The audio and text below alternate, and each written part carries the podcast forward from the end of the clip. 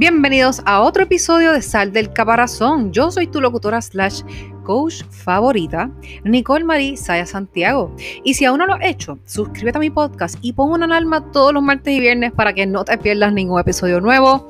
Hoy vamos a estar hablando sobre un tema del cual todos sufrimos en algún momento, que es la famosa ansiedad. So, vamos a comenzar con lo más básico. ¿Qué es la ansiedad? Bueno, mi gente, la ansiedad es un componente básico de la condición humana experimentado universalmente, pero a veces genera angustia y otras reacciones adversas. Entonces se convierte en patológica y es necesario recurrir a tratamiento psicológico para poder combatir la ansiedad y superarla con éxito. Sus causas y síntomas son una reacción emocional natural ante estímulos o situaciones en las que percibimos que algo amenaza nuestra integridad. Como mecanismo de vigilancia del organismo, nos ayuda a percibir posibles peligros y por tanto desempeña un papel protector para nosotros. Tanto es así que si no existiera este mecanismo de protección, difícilmente nos hubiéramos desarrollado como especie. Este mecanismo actúa generando una serie de cambios en nuestro organismo que nos ayudan a gestionar las situaciones en las que existen peligros. Pero existen muchos casos en que la ansiedad hace presencia en nuestras vidas y no tiene esta función adaptativa. Todo lo contrario, se convierte en una ansiedad patológica que actúa como un mecanismo defectuoso que se activa en situaciones en las que no existen peligros reales. Es en estos casos donde encontramos los famosos trastornos de ansiedad. Hablemos de los síntomas normales de la ansiedad. O sea, primero tenemos que tener en mente que la ansiedad es un fenómeno complejo que involucra diferentes aspectos de la persona. A nivel físico o fisiológico, como se diría para la psicología, en donde podemos experimentar aceleración del corazón o palpitaciones, eh, una presión en el pecho, sudor, dificultad respiratoria, tensión muscular, temblores, molestias digestivas, mareos o sensación de inestabilidad pero también nos puede afectar a nivel cognitivo y emocional mediante nerviosismos o angustia, pensamientos catastróficos o negativos, ideas obsesivas, dificultades para concentrarse o mantener la mente en blanco, olvidos y distracciones frecuentes, preocupaciones excesivas, pensamientos acelerados y dificultad para tomar decisiones. ¿Tú te sientes que has tenido algo de esto últimamente? Porque déjame decirte que gracias a yo leer esto, yo me di cuenta que todo el mundo tiene ansiedad. La tercera manera que nos afecta es a nivel conductual mediante bloqueos, evitación de situaciones, hipervigilancia, cambios en el patrón de sueño y o alimentación. Te como que te retraes en las relaciones sociales y no tienes control en tus reacciones. Eso también es parte de la ansiedad. Así que ahora analiza. Tengo ansiedad, yo experimento alguno de estos sentimientos, estos, perdóname, estos síntomas. Pero Nicole, ¿qué causa la ansiedad? Porque en verdad, pues como que sí me dan esos síntomas. Pero primero quiero saber qué me causa eh, la ansiedad. So, si nos remontamos en el tiempo, hace miles de años, el ser humano tenía que afrontar peligros y situaciones que atentaban directamente contra su vida. En esa época éramos presas fáciles para otros depredadores y la ansiedad nos ayudaba a gestionar estas situaciones porque nos permitía huir del peligro o en el peor de los casos luchar para defendernos. ¿Qué pasa con eso? Nosotros nos sentimos como si nuestras situaciones actuales, que ahora no son debido a muerte, nos afectaran de la misma manera como si fuesen debido a muerte. En cualquiera de estos dos comportamientos, nuestro cuerpo va a tener un desgaste de ahí que todos los cambios físicos que se generan tienen como objetivos, obviamente, pues prepararnos para estas dos reacciones. Tanto si luchamos como si huimos, vamos a necesitar que nuestro corazón bombee más rápidamente la sangre a las extremidades. De ahí viene la taquicardia. Vamos a necesitar más oxígeno. De ahí que se acelera la respiración de nosotros. Vamos a necesitar que nuestros músculos tengan un tono muscular adecuado para correr o luchar. De ahí la tensión muscular. Vamos a necesitar que nuestro cuerpo se refrigere. De ahí empezamos a sudar.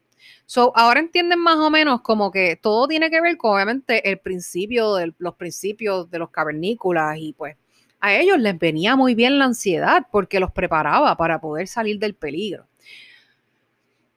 Todos estos cambios son coherentes y súper necesarios para afrontar estos peligros que atentaban contra nuestra vida. Incluso hoy en día es necesario que tengamos estas reacciones automáticas cuando nos enfrentamos a peligros que comprometen nuestra integridad física, como puede ser huir si se acerca un coche fuera de control hacia nosotros. Los peligros que atentan contra nuestra vida son escasos, ya que nuestra sociedad ha evolucionado para que no sean cotidianos. ¿Es verdad? ¿Verdad que no? ¿Verdad que no me estoy equivocando? Como que no pasan 99% de accidentes todos los días, no. Pasa un accidente semanal, dos, tres, cuatro, cinco, seis, pero no miles. ¿Me entienden? No vengan con exagerar. Ah, Nicole, tú. Bye. ok. So, no obstante, este sistema de alarma no ha evolucionado en la misma medida, el de nosotros, esta ansiedad, y se pone en funcionamiento siempre que percibimos un peligro incluso aunque estos peligros no los podamos afrontar con la lucha o la huida. En general, los peligros a los que actualmente tenemos que hacer frente son de orden social, porque nos generan ansiedad del no ser suficiente, fracasar, decepcionar a los demás o a nosotros mismos, que los demás no nos valoren positivamente, tener reacciones que escapan de nuestro control, etcétera. Y para estas amenazas, las reacciones de lucha o de huida no nos valen como método para gestionar la situación. Aparte de la activación de este mecanismo de supervivencia aplicado de forma errónea, encontramos otros factores que están relacionados con su desarrollo. Hay estudios que asocian el desarrollo de trastornos de ansiedad con la genética. ¿Por qué? Porque en el año 2001 un grupo de investigadores del Hospital del Mar en Barcelona relacionaron los trastornos de ansiedad con el cromosoma 15 descubrieron que las personas que padecían ansiedad tenían una región de este cromosoma duplicada. Por otro lado, otro de los factores implicados en la ansiedad es el temperamento. Personas autoexigentes, perfeccionistas, con baja tolerancia a la incertidumbre o a los cambios y a la frustración, son más propensas a desarrollar trastornos de ansiedad. Ahora hablemos de los tipos de ansiedad. Dentro de los trastornos de ansiedad podemos encontrar diferentes manifestaciones dependiendo del tipo de amenaza percibida. Número uno está el trastorno de pánico. Eso es una aparición súbita de miedo intenso o de malestar intenso que alcanza su máxima expresión en minutos. Durante los ataques de pánico pueden aparecer palpitaciones, aceleración de la frecuencia cardíaca, sudas, sacudidas o temblores, sensación de asfixia, náuseas o malestar abdominal, sensación de mareo, inestabilidad o desmayo, sensación de entumecimiento u hormigueo, sensación de irrealidad, miedo a perder el control o volverse loco, miedo a morir. Estas situaciones generan en la persona un temor a padecer nuevamente estos síntomas. Te puede dar agorafobia, que es un miedo o ansiedad intensa ante situaciones en las que la persona teme que es difícil escapar de ellas o no disponer de ayuda si aparecieran síntomas de ataque de pánico. Por esta misma razón, la persona evita activamente estos lugares o necesita la presencia de un acompañante para poder afrontarlas. Está la fobia social, que es el miedo o ansiedad intensa en una o más situaciones sociales en las que la persona está expuesto a los demás la persona presenta un miedo desproporcionado a actuar de cierta manera o demostrar síntomas de ansiedad que se pueden valorar de forma negativa por parte de los demás. La reacción a estas situaciones es la evitación de las mismas por miedo al rechazo. Y por fobias específicas que son miedo o ansiedad intensa causada por un objeto o situación específica. Por ejemplo, volar, eh, miedo a las alturas, animales, inyecciones, ver sangre, etc. El miedo que generan estas situaciones es desproporcionado al peligro real que las situaciones entrañan, lo que lleva a la persona a evitar o resistirse activamente a la situación. Si no se pudieran evitar, la persona vive con un miedo intenso a dicha situación está el famoso trastorno de ansiedad generalizada, que es un patrón de preocupaciones excesivas asociadas a diferentes aspectos de la vida, que provocan estados de inquietud y nerviosismo. Al mismo tiempo se produce fatiga, dificultad para mantener la mente en blanco o concentrarse, tensión muscular, problemas de sueño e irritabilidad. So, esto es lo que nos ha pasado a muchos gracias al coronavirus. Está el trastorno obsesivo compulsivo, que es la experimentación de pensamientos, impulsos o imágenes recurrentes que aparecen de forma intrusiva y no deseada, son como que obsesiones, causando una elevada ansiedad. La persona intenta suprimir estos pensamientos o neutralizarlos con otros pensamientos o actos, que son compulsiones que te dan, en los que sueles invertir un tiempo prolongado y que suele interferir en las actividades cotidianas. Está el estrés postraumático, que son recuerdos angustiosos recurrentes, involuntarios e intrusivos de sucesos traumáticos acompañados de evitación de estímulos o situaciones que puedan recordar aspectos del suceso traumático. Al mismo tiempo se produce un estado emocional negativo persistente, como miedo, terror, molestia, culpa o vergüenza que llevan a la persona a una importante disminución del interés o participación en actividades significativas y a un desapego con, los demás. Está la hipocondría, que es la preocupación excesiva y persistente ante la posibilidad de padecer o estar padeciendo una enfermedad, a partir de la interpretación personal de sensaciones corporales.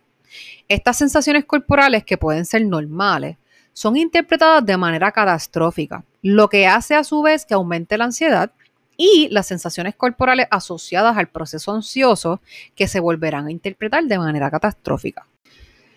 Está la dismorfofobia, que está, muchas personas suelen tenerla, y esta es la preocupación por uno o más defectos o imperfecciones percibidas en el aspecto físico que no son observables o parecen sin importancia para los demás. Como respuesta a esta preocupación, la persona realiza comportamientos o actos mentales repetitivos. Esta preocupación causa malestar significativo o un deterioro en el ámbito social, laboral u otras áreas de tu vida. Los trastornos por separación son el miedo o ansiedad excesiva e inapropiada para el nivel de desarrollo del individuo concerniente a su separación de aquellas personas por las que siente apego. Se presenta una preocupación excesiva por la posible pérdida de las figuras de mayor apego o de que puedan sufrir un posible daño, como una enfermedad, calamidades o muerte. En niños, esta preocupación se manifiesta en miedo a perderse, tener un accidente o enfermar que cause la separación de una figura de gran apego. Bueno, mis amores, y tengo que darles un disclaimer sobre este episodio, y es que yo saqué esto de un artículo que está outdated. So, lo único que cambia realmente es la clasificación de tres tipos de trastorno que mencioné que eran parte de la ansiedad, pues no, ahora los categorizaron bajo otro tipo de trauma, ¿ok? pero como quiera es algo que le pasa a las personas. Así que si como quiera te sientes identificado con alguna de las cosas, busca ayuda, ¿ok? Así que les voy a dejar saber lo que pasa. El trastorno de estrés postraumático no es un trastorno de ansiedad, sino un trastorno de trauma, que eso fue un cambio que hicieron hace un tiempo para acá. Y el OCD y el trastorno dismórfico corporal no son trastornos de ansiedad, ellos tienen su clasificación aparte. Esto es algo que añadieron después. Y es sumamente importante dejarles saber que nunca deben dejar para lo último considerar de buscar ayuda profesional o cualquier ayuda que usted necesite. Nunca, o sea, la soledad solamente hace las cosas peor. Si tú crees que tú solamente te puedes autoayudar a ti mismo, déjame decirte que eso no es así. Si tú sientes ansiedad y crees que es muy fuerte o simplemente sientes un poco de ansiedad, no sabes lo que es o simplemente a veces no sabes ni reconocer si es ansiedad, busca ayuda de un profesional que créeme que no es nada malo. ¿Está bien? Tienes que sentirte en plena confianza. Vamos a normalizar lo normal. Y por último, el mutismo selectivo, que es el fracaso constante a la hora de hablar en situaciones específicas en las que existe una expectativa por hablar, por ejemplo, en la escuela, a pesar de que la persona puede hacerlo en otras situaciones. Esta alteración interfiere en los logros educativos, laborales o en la comunicación social. ¿Cuáles son las consecuencias de la ansiedad, Nicole? Pues mira, dependiendo del grado de ansiedad que la persona experimente, la afectación en la vida diaria será más acusada y la interferencia en su día a día será mayor. ¿Y cuáles son las consecuencias de la ansiedad?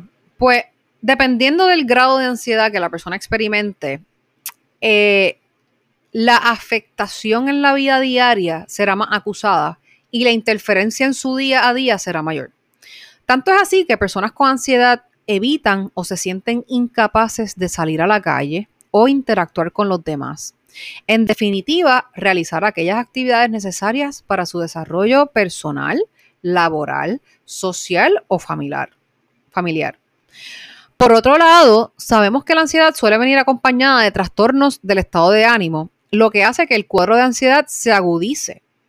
Todo esto conlleva una situación en la que la persona se encuentra al límite de sus fuerzas y energías, haciendo que cualquier situación sea inabarcable y se siente incapaz de gestionarla.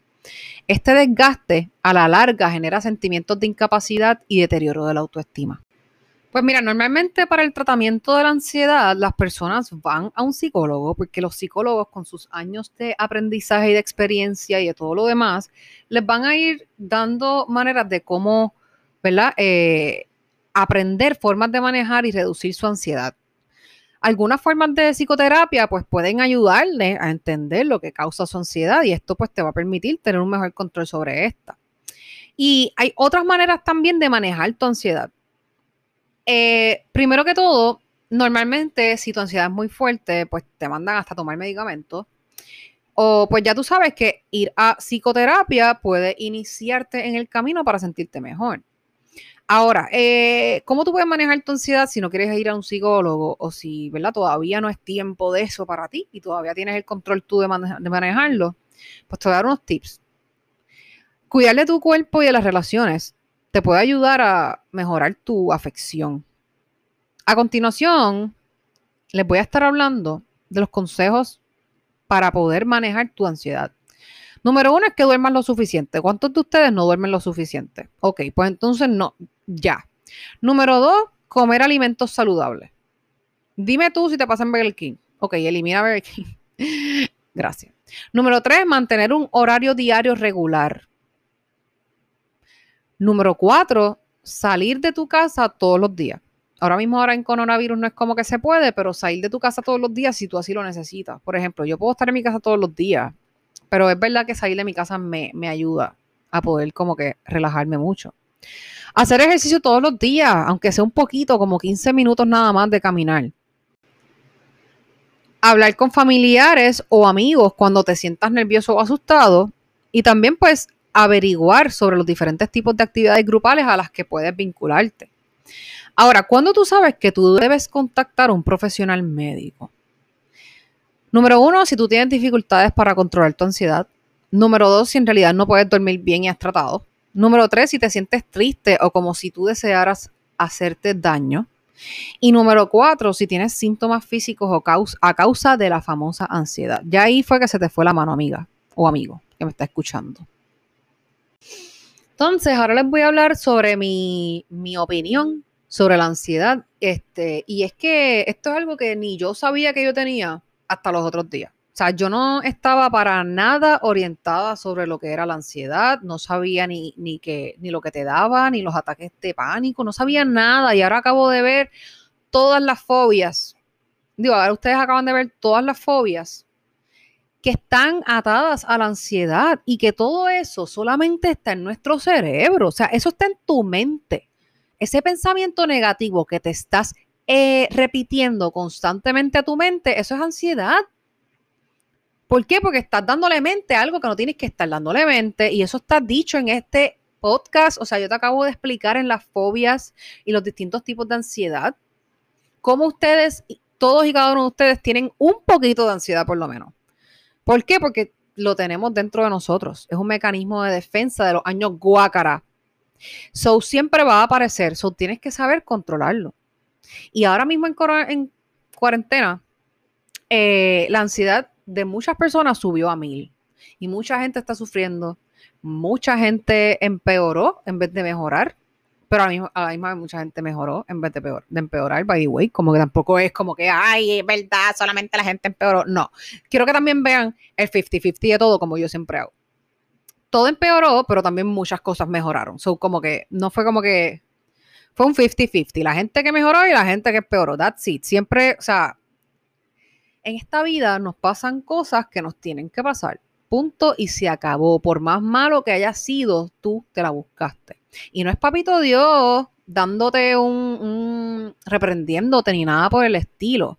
Es el universo moviéndote, o oh, papi, Dios, lo que tú quieras creer, y diciéndote, detén esto, cambia esto, porque si no va a pasar otra cosa peor.